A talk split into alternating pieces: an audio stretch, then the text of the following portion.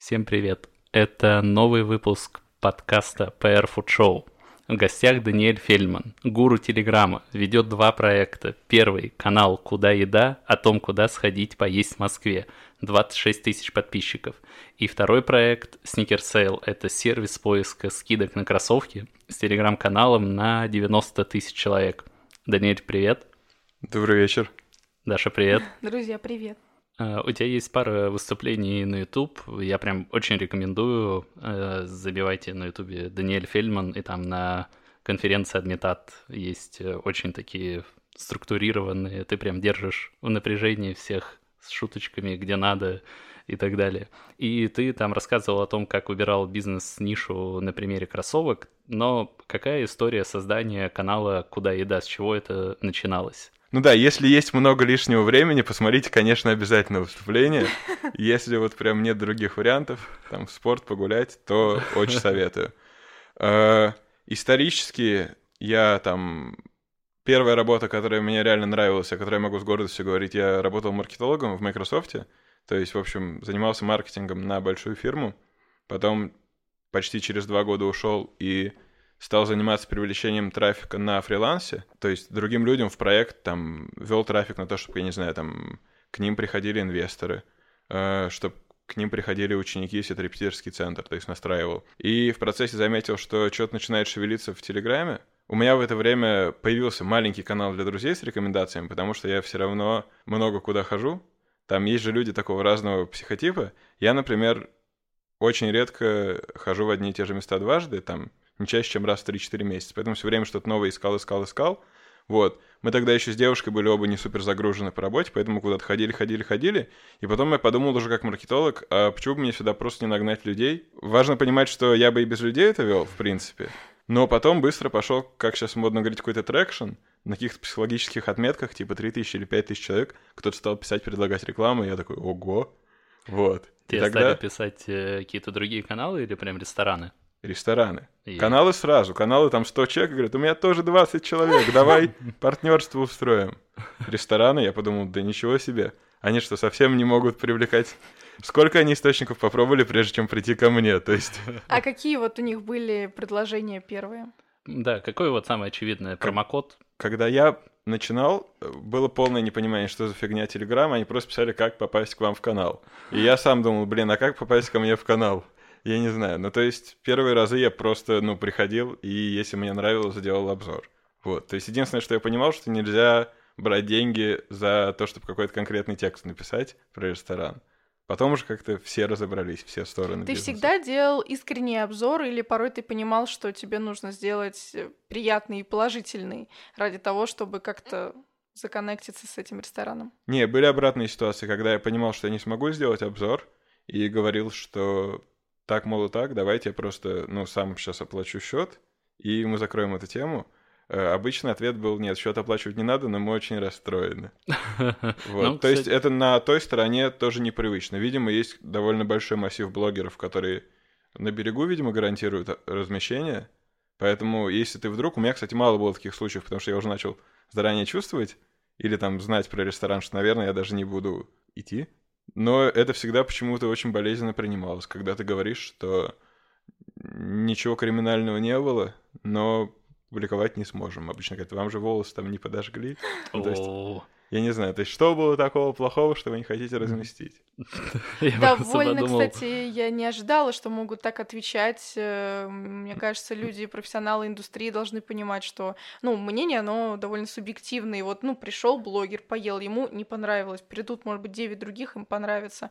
И почему расстраиваться? Но такой блогер. Не, я чуть-чуть утрирую, конечно, никто там, там прям волосы на себе не рвал, но ну а если это какой-то там внешний специалист, который еле убедил, что нужно выделить какой-то депозит, чтобы кто-то пришел, ему потом объяснять, что а. не будет обзора, все это, в общем, больно и так далее. Помнишь свой первый ресторан, в который ты пришел и написал пост? Я помню, что я очень долго ходил сам, и у меня был большой архив того, где я мог написать. И первые разы, когда меня звали, я почему-то не соглашался, потому что я думал, что будет какая-то проблема.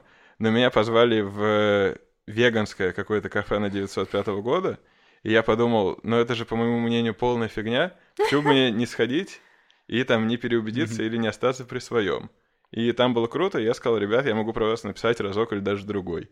То есть, мне тогда вообще был не напряг, то есть один, один-два раза я сказал. Ну, один. А сейчас у тебя даже, у тебя именно выходят посты, э, и там пять заведений, например. Э, а какие-то посты вот как строится логика? Это почему в одном посте 5 заведений, в другом про одно? Логика строится так, что это мой сайт проекта, и я такой, тут 5 заведений накопилось, надо быстро сделать пост.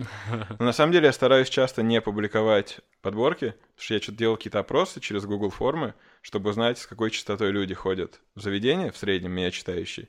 И мне хочется, чтобы все были в одном ритме, потому что именно в этом идея микромедиа, чтобы я публиковал столько обзоров, чтобы какой-то человек при желании мог за ним следовать. Чтобы это не был условный какой-то любой агрегирующий сервис, сейчас не буду называть, чтобы не обидеть. Они все хорошие, мне все нравятся, я всеми пользуюсь. И всех люблю. Всех обожаю.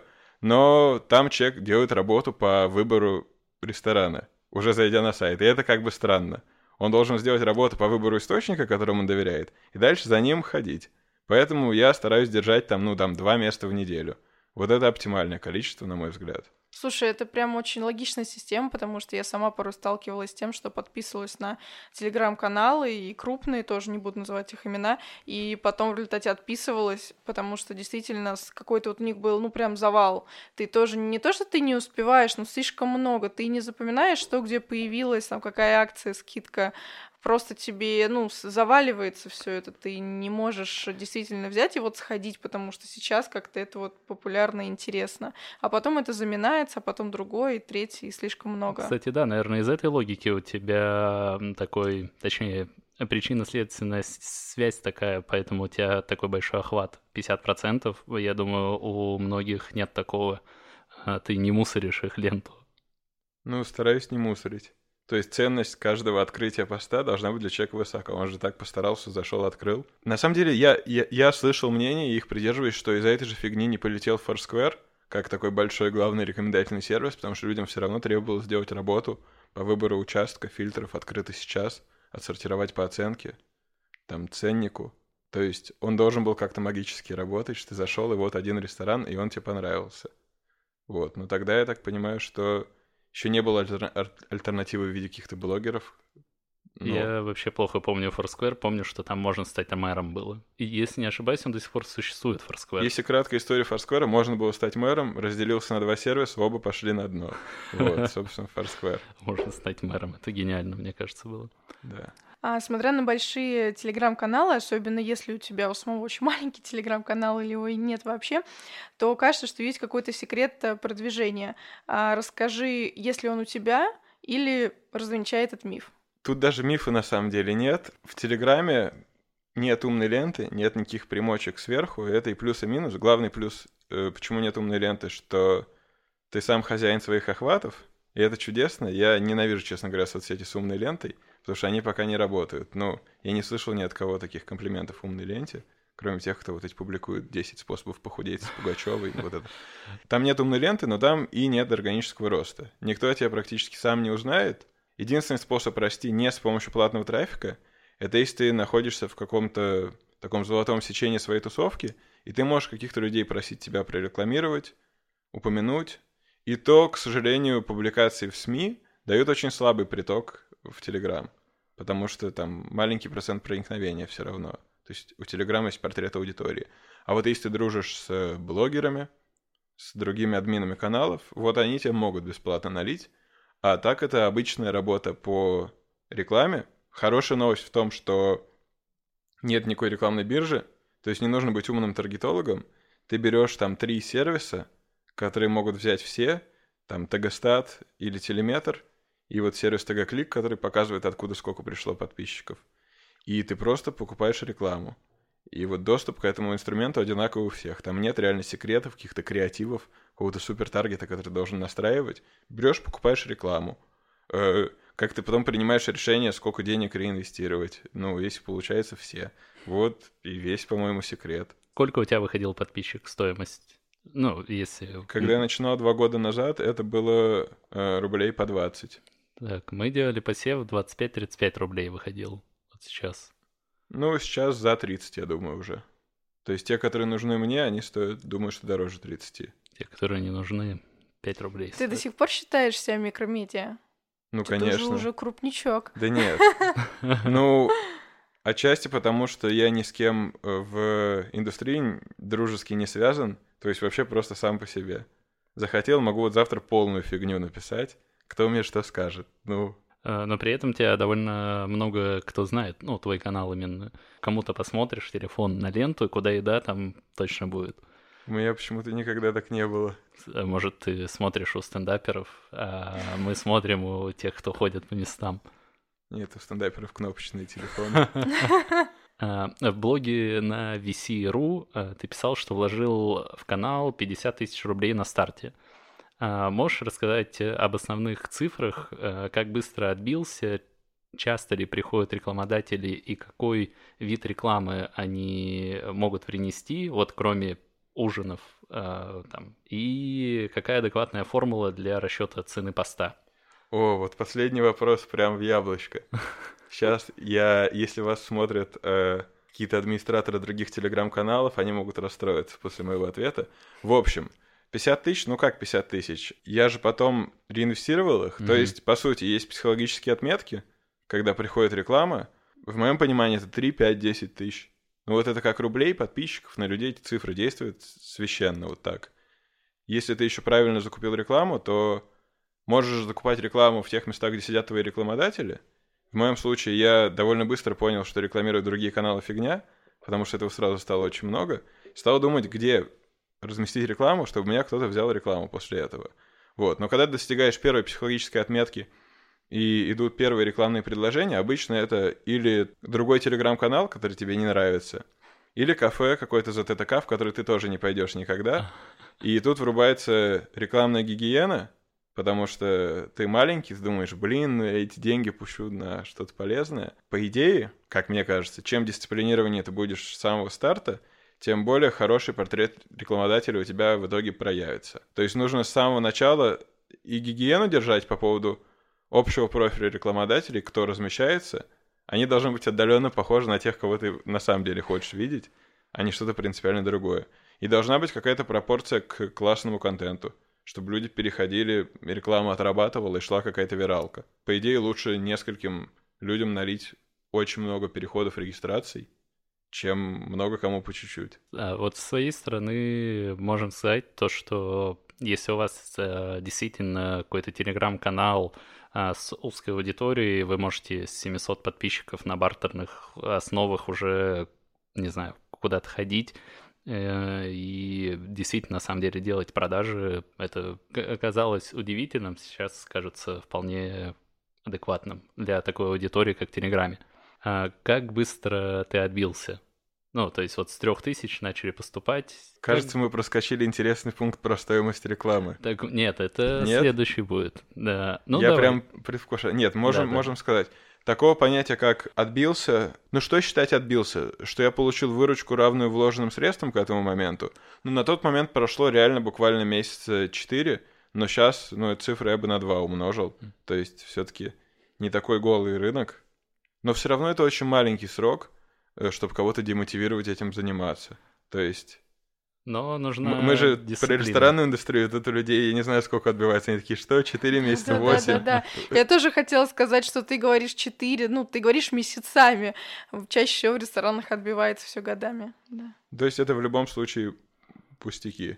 Очень сложно делать э, никому не нужный канал и долго этого не замечать. Ну, то есть ты, наверное, заметишь, что он никому не нужен. Плохая вовлеченность, мало рекламы, ты перестанешь заливать деньги, как бы риска финансового тут практически нет. А, ты кому-то пишешь сам по рекламе? Принципиально нет.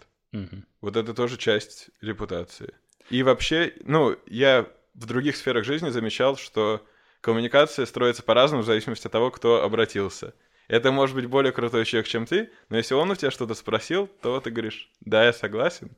А если ты у него спросил, он говорит, кто это вообще ко мне обратился? А, адекватная формула расчета цены поста в Телеграме? Значит, раньше э, ходила мифическая формула про 0,4-0,6 количество подписчиков. Да-да. И ее продавали в плохие рекламные агентства, которые там аутсорсят закупки и отчитываются в этих в охватах. Причем тогда Телеграм еще считал не уников, а повторные просмотры тоже считал. И, в общем, А, это такая на дурачка была формула. То есть я мог фигачить э, много постов, у меня бы было визуально много просмотров, потому что они бы дублировались. Сейчас уже не так. Сейчас уники считаются с августа, по-моему. На самом деле э, есть некая верхняя психологическая отметка э, цены поста.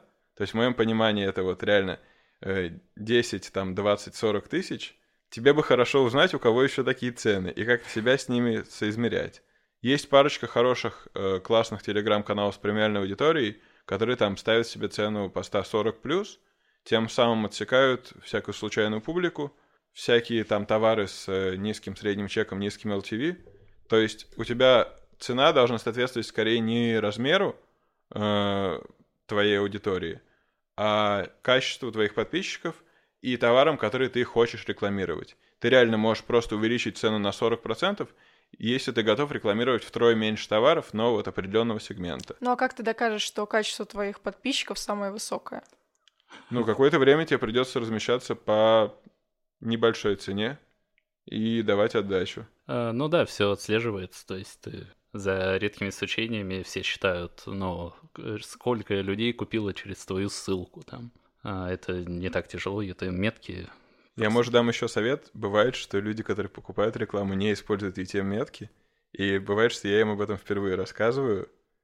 И я думаю, что человек, у которого размещают рекламу, он должен быть, по идее, заинтересован, если у него все хорошо, чтобы была меточка, чтобы был счетчик покупок, и потом спрашивать, а если что, там можно взять ваш отзыв и так далее. То есть это нормальная практика. Просто иногда рекламу закупает, я это называю чей-то племянник, который просто должен вот купить рекламу. У меня племянник что-то там компьютеры, вот это, пусть он закупит нам. Мы закончили на ценах, на деньгах. Да, да, хочется обсудить теперь больше твое отношение вот к миру гастрономии. А, скажи, сколько раз в неделю ты ходишь в кафе и рестораны? Пики, наверное, это было 4-5 раз. Вот. Сейчас из-за большой загрузки по основной работе э, сместилась в сторону доставки. Я бы сказал, что я в классические рестораны в какие-то новые хожу раза там два в неделю — а доставки ем, ну, бесконечно много, сколько влезет физически. Могу там сказать, что есть... Это довольно удобно. Да. Есть план, кстати, в ближайшее время запустить проект с доставкой, с локальными обзорами доставки. Вот. Mm, я вот только тебя хотел спросить, э, какие незанятые ниши в Телеграме сейчас. вот одна из них. Да. Будем соседствовать, в общем, потому что это тоже точно пойду, когда найду, кто этим будет заниматься, кроме меня. Относишься ли ты сейчас к походу в ресторан как к чему-то, ну, обязывающему с точки зрения работы, или прям это все таки прям удовольствие всегда? Нет, я вот как в сказке м, про Вовчика в «Тридевятом царстве», у меня есть два замечательных автора, там вот одна недавно начала работать, одна давно — Иногда их отправляю вместо себя поесть, потому что... Вот. А есть вы тоже за меня будете? Да, вот какой-то Это мультике. было интересно, потому что ты в одном посте писал, что вот у тебя сходил поесть твой корреспондент. И вот э, расскажи поподробнее, э, как часто они ходят, насколько ты им доверяешь, как ты их выучил вообще? Я на самом деле полностью доверяю, потому что в большом процессе отбора какого-то человека, который мне будет помогать в первый раз — мы начинали с того, что, грубо говоря, вслепую сверяли списки любимых мест, там должно было быть большое пересечение. И приятного человека с классным русским языком, у которого другой список, я понимал, что глупо рассматривать на роль гоустрайтера, потому что там по условиям я готов сделать так, чтобы человек подписывал посты своим именем через какое-то время, когда он вот прям классно себя проявит. В конце концов, я же всегда могу потом отредактировать пост. Мне скорее важно, что человек абсолютно честно принимает решения на месте, не подвержен там какой-то быстрой поверхностной дружбе с, с пиар-службой заведения, в целом это не супер сложно оказалось. Каждый человек думает, что его вообще нереально заменить, но я больше придерживаюсь позиции, что если кто-то другой хотя бы на 80% делает твою работу, это феноменальный результат. То есть это потрясающе здорово. Я всегда могу потом текст взять, доредактировать. Это вообще не сложно оказалось. А какое последнее открытие такое, которое тебя поразило, было? Ну вот куда ты сходил? Сам. Прям, прям поразило или просто классно было понравилось? Не, именно вот э, что ты не ожидал абсолютно. Это было, по-моему, довольно давно. Из таких ярких впечатлений в духе «Ого, это в Москве» я помню, как я офигел, когда первый раз пришел в Рыбторг. Но это было года два назад, то есть очень давно. Я помню, я был прям в сильном восторге. Хотелось ходить, всем про этот ресторан рассказывать. И примерно такая же фигня была в пробке на цветном, когда я только успел удивиться, что что-то паста с лобстером стоит 1008, как официант мне на всякий случай сообщил, что ее уже разобрали к середине дня. Я подумал, классная аудитория у этого ресторана, и паста классная, ну то есть вообще все хорошо. Вообще внушают оптимизм такие места, где у всех все хорошо. Я такой легкий культурный шок тоже испытал. То есть кто-то приехал пораньше, чтобы успеть на пасту с лобстером поскорее. Так, а если с другой стороны не поразило, а разочаровало очень сильно? Вспомнил еще, что поразило Сахалин. Мне причем вообще никогда не нравился White Rabbit. Вот. Слушай, ты прям пару раз, кажется, про них писал, да? Да. Для меня White Rabbit это такой ресторан из TripAdvisor. Я там при всем уважении к, к ним, ко всем выигранным премиям, кухне, все прекрасно, но у меня как-то не совпадала атмосфера.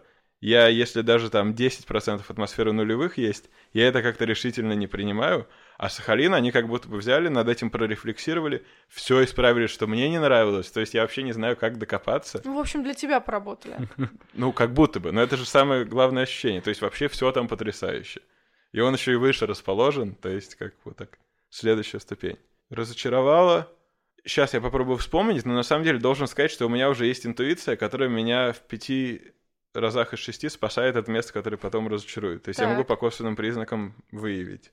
Ну вот поделись, интересно, как. Не, ну, это во... интуиция. А, а, или аналогически. Не, у меня еще есть дополнительная информация, например, тон, с которым вам пишет там пиарщик. А, То ну... есть, знаешь, если в приглашении пиарщика сквозит неуверенностью, если вам понравится, может быть, что-то про нас, пару строчек. Ну... А если не понравится, просто ничего не пишите, пожалуйста. Ну да, то есть есть какие-то две честные позиции в моем понимании. Э, вот э, деньги, сделай пост с пометкой, и вот мы открылись, мы очень крутые, хочешь, приходи. Не хочешь, нет времени, не приходи. В этих двух случаях я думаю, что ну, что-то интересное. А замечал ли ты, что конкретно для тебя делали блюда чуть лучше, чуть красивее? Думаю, что нет. Пару раз что-то такое было, но мне кажется, что это не системно. Ну, то есть я же лицом вообще не свечу. Я вам скажу от себя, работая поваром а, в нескольких местах, ну, все равно бывают случаи, когда кто-то приходит, какой-то ресторанный критик, э, какой-нибудь там учредитель Даниэль этого Фельдман. ресторана, а, ну, какой-то очень значимый, какая-то очень значимая персона для ресторанной индустрии или там для шеф-повара. И вот где бы я ни работала, обязательно приходил шеф-повар или сушеф такой, так, ребят, вот просто, чтобы все отлично было. Вот сейчас прям просто отлично. Такие слова все равно на каждой кухне встречаются, хотя мы такие стоим, Шеф, у нас всегда все отлично. Мы всегда все хорошо готовим. Да-да, ребят, я понимаю, но именно сегодня просто идеально должно быть. Вот так все равно такие фразочки бывают, и, возможно, когда ты приходишь, или другие ресторанные критики, или блогеры, все равно такие фразы прилетают. Я не знаю, хорошо ли это или нет, честно не могу сказать. Пока вот я не выяснила для себя. Я, ну, например, по своей работе я никогда не замечала, что я работаю как-то иначе, у меня никогда не трясутся руки, кому бы я не отдавала заказ, и, соответственно, всегда все получается хорошо. А, но у нас э, вот был Андрей Ситников, он работает э, две звезды Мишлен в ресторане Аска в Нью-Йорке, и они пытаются э, выявить мишленовских этих гидов, а, и они говорят, что вроде, в общем-то, ничего не меняется, но добавляется какая-то дополнительная скрупулезность во всем. Э, вот, я думаю, здесь, возможно, та же история. А, ну, может быть. Ты, возможно, просто понимаешь, что у тебя нет права на ошибку. То есть, если в обычном случае ты еще понимаешь, что так, что-то косякнул, ладно, есть время переделать, ну, в конце концов, да, просто ускоряешься. А здесь ты, ну, возможно, что-то чуть больше вымеряешь, но обычно, как я замечала, профессионалы на кухне, ну, не меняются все таки Меня, конечно, мне страшно принять такую информацию, что там к визиту блогера готовят вкуснее. Я надеюсь, что это не так, э, потому что в противном случае это такая медвежья услуга блогеру, потому что вы убиваете качество его рекомендаций, лучше так, мне кажется, не делать. В конце концов, мне, мне никто не помешает прийти и написать второй пост, что стало хуже, потому что в лицо меня никто не знает, я просто уже приду и напишу. Были ситуации, когда я приходил на обзор, и было, ну, как-то нормально, может быть, не очень, где-то вкусно, где-то не очень.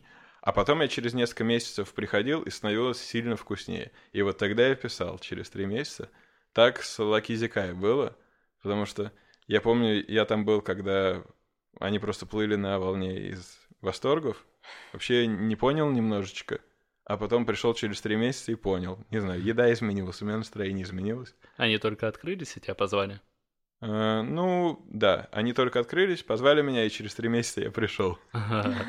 А, ну, вообще, для ресторана, мне кажется, 3-6 месяцев вполне входить, как бы, если посмотреть на Михаил Костин, знаешь, рестораны, а, вот, э, он ходил в техникум, и у него первый обзор, и эти фотографии, я, честно, просто офигел. Да, я ну, помню, есть... у нас когда был на подкасте, мы обсуждали техникум, мы с Янисом, правда, очень любим этот ресторан, а, и мы с ним обсуждали, он говорит, что-то техникум вообще там все не очень хорошо. Мы открыли его пост, и он прям ну, действительно очень старый, там даже старые столы, старые приборы. Подача была вот на уровне вот только что открывшегося ресторана, которого вообще не доработало ничего. И, ну, мы говорим, там, сходите, сейчас там кардинально все изменилось. Он сходил, и действительно у него там, ну, практически все были четверки и пятерки, звездочки. Ну, то есть, в принципе, совсем э, совпало мнение, что и у нас. Ну, в общем, 3-6 месяцев можно давать. Я да. вспомнил ресторан, который меня разочаровал где-то полтора года назад. Я вообще стараюсь на канале не писать о ресторанах, которые не понравились, потому что это рушит концепцию маленького числа рекомендаций. То mm-hmm. есть это лишняя информация, предупреждать людей о том, что есть еще плохие рестораны, про которые я написал, а вы не пойдете. То есть, по идее, антирекомендаций быть не должно на твоем канале? Э, нет, не должно, потому что это пост, который человек читает, я там, не знаю, потешил эго, попробовал какого-то дешевого хайпа срубить, а читатель, по сути, ничего не получил. Вряд ли же он будет думать, что Пойду-ка я в ресторан такой-то. Ой, стоп, антирекомендация. Не пойду. Ну, да. То есть никто не проверяет, мне кажется, рестораны на антирекомендации. Ну, не знаю. В общем, у меня такого нет, но я помню, я разок это сделал, когда у меня наболело. Меня очень сильно разочаровал чайхана номер один, которая с квадратиком. Я до этого был в священном убеждении, что они разделились на две равные по крутости сети. Жечь Она номер один, которая, без, которая с квадратиком, это не братьев Васильчуков? Или... Есть, нет, есть чайхана номер один с чайничком, которая Ланского. Угу. Вот это чайхана мой бро. А есть чайхана с квадратиком, которая братьев Васильчуков, которая сейчас куда-то переименовывается, но я все равно слежу, куда она переименовывается. Вот это мой не бро, потому что я помню, я как-то к ним сходил, и был первый звоночек, э, я вообще никогда не обращаю внимания, когда что-то одно не так за вечер, я просто выкидываю этот факт. Но там одновременно были две вещи не так. То есть шашлыки как-то были подозрительно легкие относительно веса в меню. Вот. Я как-то на это обратил внимание, спросил, все ли нормально. Они сказали, так и есть, все нормально. Э, и чай стоил как-то странно, ну, знаете, когда там заказываешь литровый чай, мед, мята, и там 1800 рублей, там бам-бам-бам-бам-бам. Тоже из нулевых такая тема. Вот. Есть... Блин, жестко. Я на это не обратил внимания, решил не негативить, но потом оказался в ситуации, когда не было выбора, откуда заказать шашлыки. Заказал оттуда очень много шашлыков на день рождения, и они все приехали с жутким недовесом. Это прям было на заре всех этих служб доставок, года два назад, я не знаю. Я в них вообще теперь не хожу никогда. Один раз написал про них, что гадость полнейшая. Меня еще дико бесило, что они паркуют машину на тротуаре на Пушкинской, в кинотеатре «Россия».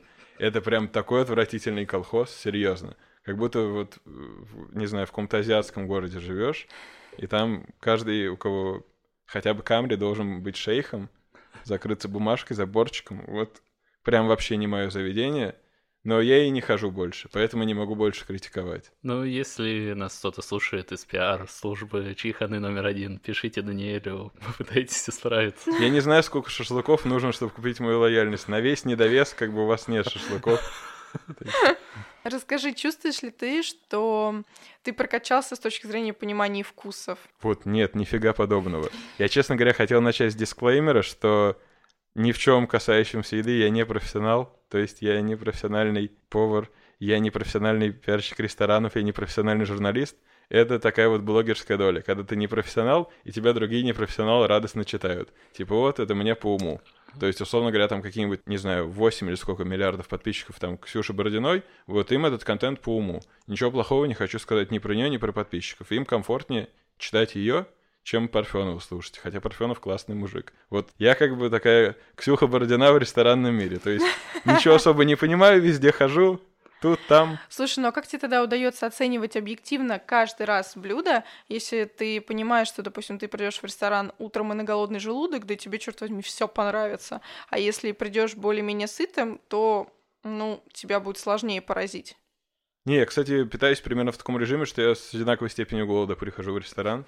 То есть это всегда... С одинаковым настроением, да, допустим? Ну да, не, я всегда пишу супер субъективно, вот. А ты делаешь заметочки, когда кушаешь, там что-нибудь так прописываешь, там текстура ок, а здесь слишком жидко потекло, там что-нибудь? Нет, это для меня убивает романтику поедания. Да? Я потом могу, когда вышел, сделать быстро заметки, если боюсь, что забуду. Но только какие-то супер блестящие наблюдения, я прям сразу в заметки, вот то раз есть, в год бывает. То есть у тебя нет какой-то определенной технологии поедания блюд? Например, сейчас ты пробуешь все ингредиенты по отдельности, потом все вместе, потом разбираешь это на текстуры, потом смотришь, как это по цвету вместе с собой соотносится, как это нет?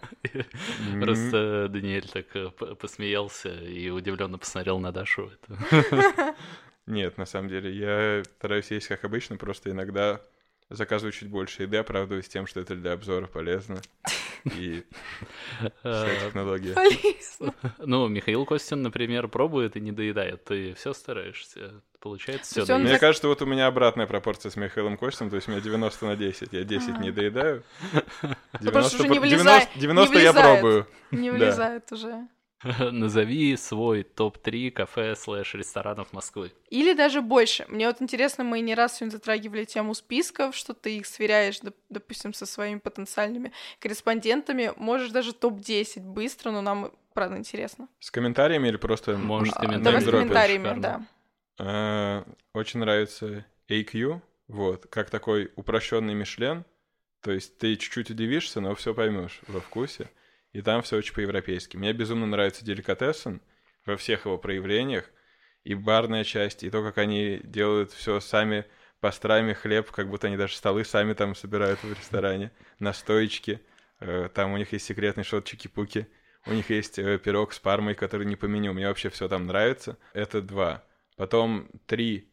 Мне, честно говоря, поскольку мой психологический возраст 30 плюс, мне нравятся очень многие рестораны Рапопорта, потому что О. мне туда комфортно сходить самому, комфортно туда сводить родителей, они все поймут, их ничего не будет раздражать, потому что там, не знаю, приведи моих родителей в какой-то Уильямс, они скажут, что все сидят друг у друга на ушах, и я также скажу. Вот, то есть мне очень нравится Блэктай, это что-то такое супер понятное, консервативное, стопроцентно вкусное.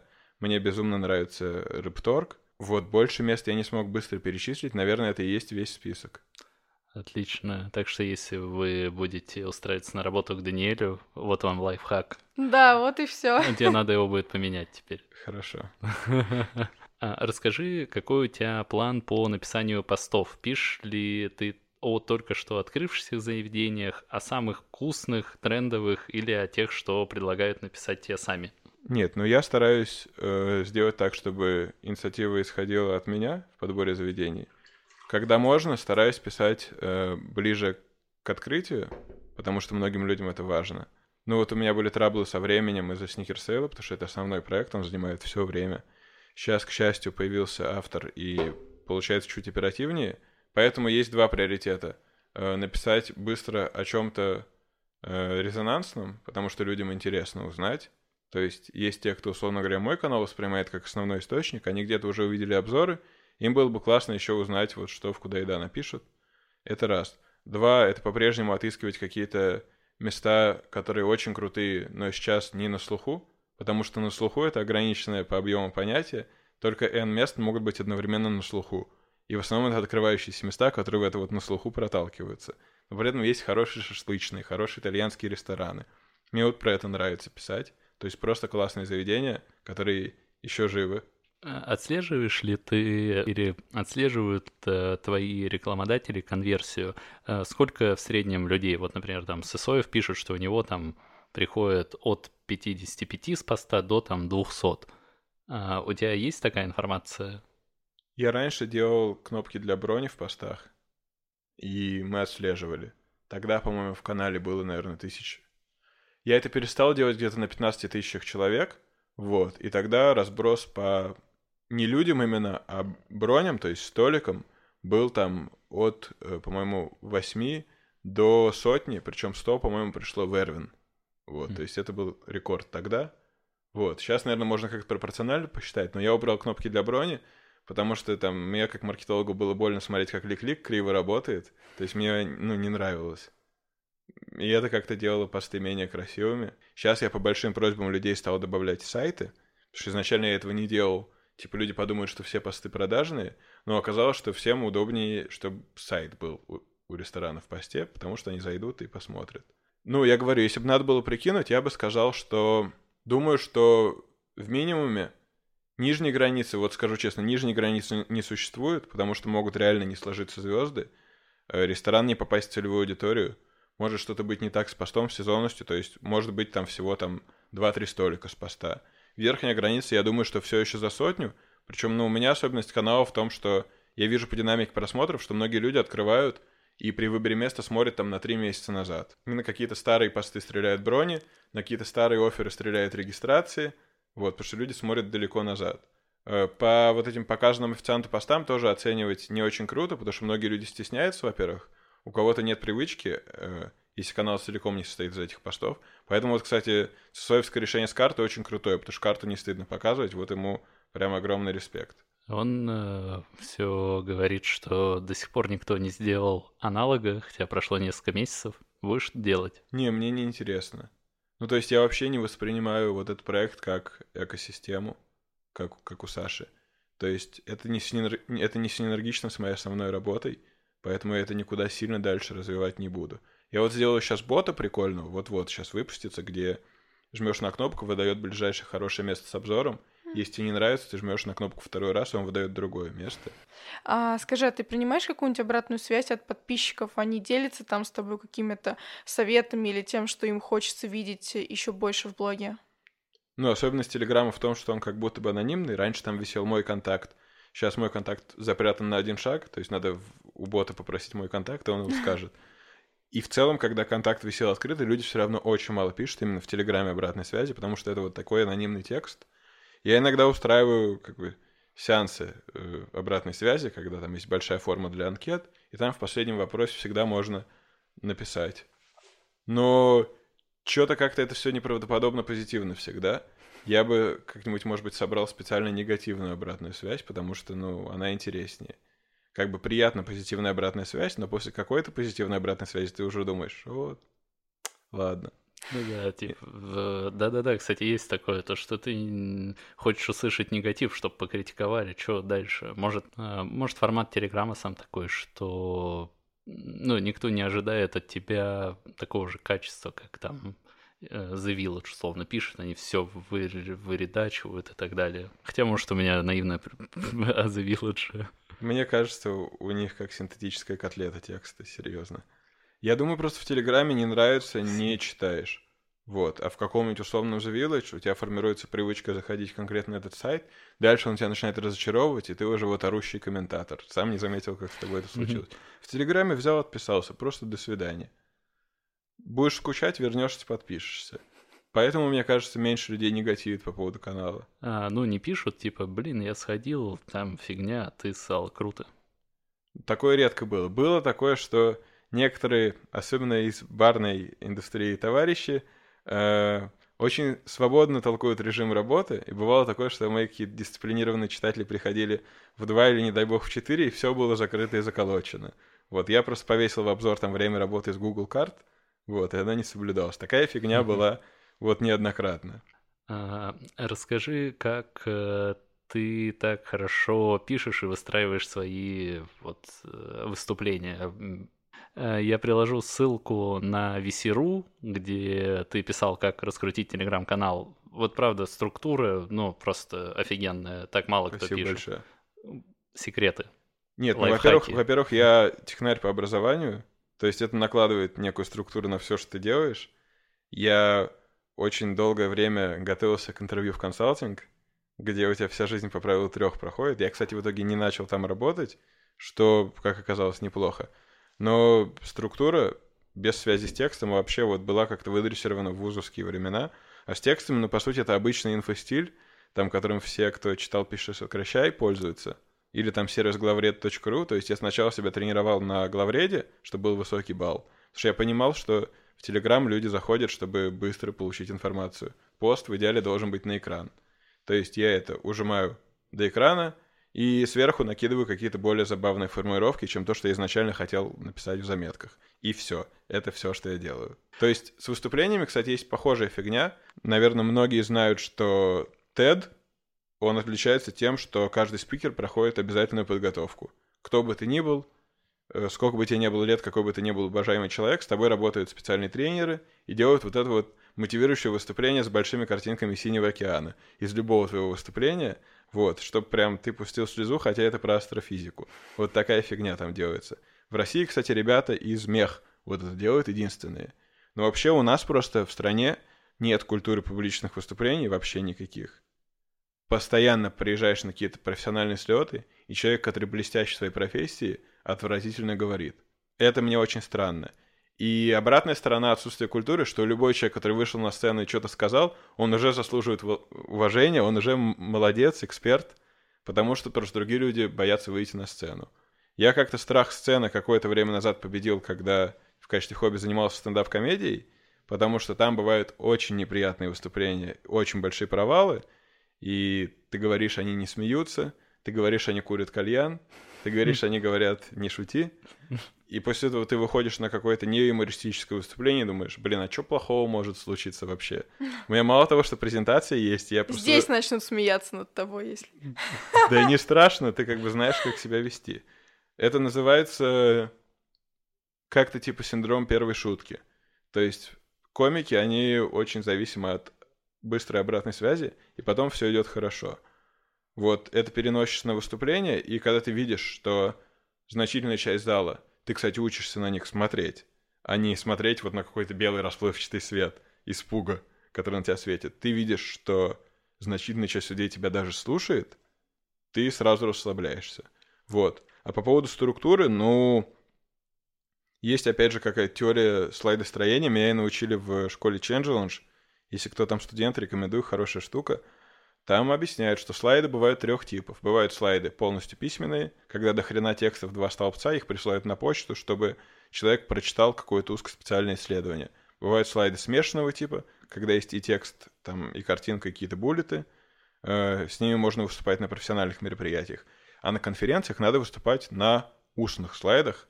Там должно быть мало текста, крупная интересная картинка, заголовки должны складываться в историю, ты не должен говорить то, что на слайде. Дальше ты это четко бьешь по разделы, даешь людям понять, какой у тебя прогресс с точки зрения разделов, чтобы они не плавали вот в твоем докладе. И желательно добавляешь каких-то классических американских забавных моментов. Потому что на корпоративном мероприятии любое отклонение от шаблона в любом случае забавно, потому что там никто не шутит. И если ты что-то забавное скажешь, то все будут в восторге. Ну, то есть я абсолютно по этому шаблону делаю все выступления, ну как все, блин, три. Три выступления. А, Еще очень важно, как минимум, перед кем-нибудь выступить. Потому что я вот тоже недавно выступал на форуме местной еды про, про подкасты. Ну, там немного, человек 20-25 там было. Вот, фактически первый раз тоже выступал перед какой-то такой целевой аудиторией, и я сделал свою презентацию, и потом э, прочитал перед Дашей и там перед э, другом Захаром, и просто мне сказали, что это просто ничего не понятно. Ну, то есть, и пришлось хорошо переделать структуру, вот э, то, что говорил про... Э, важно показать еще структуру презентации, ну, чтобы людям не было скучно, это прям, да, must have. Ну да, вообще когда ты неопытный, лучше показываться кому-то или записываться на видео. Тебе, конечно, придется прожить очень много стыда, когда ты будешь себя смотреть на видео. Но когда чуть-чуть пристреляешься, ты можешь не записываться на видео, а просто говорить на таймер, чтобы это было а тайминг минус 20%. Потому что они как-то съедаются во время выступления, непонятно на что. Кстати, прорекламирую бывшего работодателя. Сейчас у Microsoft уже в английской версии раскаталась э, нейросетка, которая дает тебе возможность на нее наговорить свое выступление, и она, ну, пока только на английском выявляет слова-паразиты, говорит, что у тебя нудная интонация, здесь слишком быстро, здесь слишком медленно. Это так что как... я думаю, что скоро это просто починится Самый по бескомпромиссный э, просто... Э, редактор. Редактор, да, было бы ну, страшно. Да. Потому что у мамы-то ты всегда молодец. Ну, это, то есть, как глафред, только аудио. Э, очень здорово. Последний вопрос. А у тебя раньше канал назывался «Куда пойдем», кажется. Да. Ты переименовывался. Сколько отписалось? Было ли больно? Почему переименовался? А, порядка, порядка косаря отписалось. Это очень много, кстати. Отписываются, наверное, потому что не понимают, где они теперь находятся. Сначала у меня как-то возмущение росло, росло, росло. После высшей точки возмущения я понял, что для меня никакая отписка никакого человека не проблема, потому что поскольку я как бы не медиа и вообще не, не, не делаю из этого основную свою работу, мне хочется, чтобы только единомышленники оставались. Я поэтому там нормально вбрасываю иногда какие-то политические посты, какие-то резкие формулировки. Мне, в принципе, только здорово от того, что люди, которые со мной принципиально не согласны, отписываются. В этом как бы идея канала. Лучше иметь канал, который на 30% меньше, но всем дает везде более хорошую отдачу, потому что все примерно при одном мнении. Вообще рекомендую сразу выбирать нормальное название, чтобы оно еще совпадало с коротким адресом. Мне просто как маркетологу перестало нравиться, куда пойдем, и оно неудобно наносилось на наклейки, которые у меня очень скоро будут расклеены везде. И... Вот, из двух слов не круто. В общем, куда еда мне как бы гораздо больше нравится, логотип новый, все больше нравится. Те, кто отписались, слава богу. Если такая маленькая вещь их смотивировала отписаться, они бы отписались все равно.